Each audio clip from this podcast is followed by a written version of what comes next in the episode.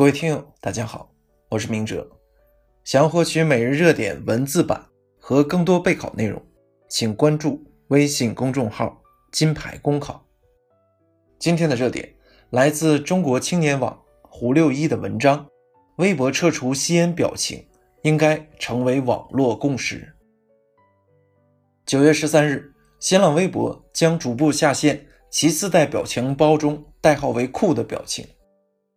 自此，吸烟表情在新浪微博的 PC 端和手机客户端将成为历史。北京市控烟协会对这一行为点赞，并建议腾讯公司采取措施，将微信、QQ 上的吸烟表情尽快撤除。我国是世界上最大的烟草生产国和消费国家，每年超过百万人死于吸烟相关的疾病。全球青少年烟草调查结果显示，我国青少年在家中和公共场所中受二手烟危害的比例分别为百分之四十三点九和百分之五十五点八。中国疾控中心发布的二零一四年中国青少年烟草调查显示，十三至十五岁学生中，百分之四十八点五在过去一个月看到过烟草广告。公共场合吸烟很常见，家长对二手烟对孩子的危害也不重视，随处可见的是烟草广告，在网络上，吸烟表情也成为酷的代表，这是不是我国青少年吸烟比率居高不下的原因之一呢？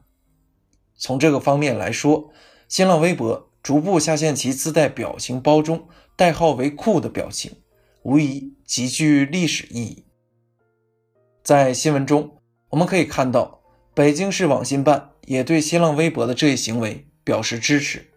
净化首都的网络环境是我们的主要工作之一。微博迅速撤除吸烟表情，也有助于屏蔽不良信息，给网民，尤其是青少年网民一个积极向上、健康、正能量的讨论空间。社交媒体在科普烟草危害、提倡健康生活方式。促进健康中国二零三零规划纲要实现方面大有可为。我国加入烟草控制框架公约十一年来，尽管政府和公众都在支持控烟，但是国家层面的控烟条例仍没有出台，吸烟人数不降反增。其中很大的原因就是我们对吸烟问题太过宽容。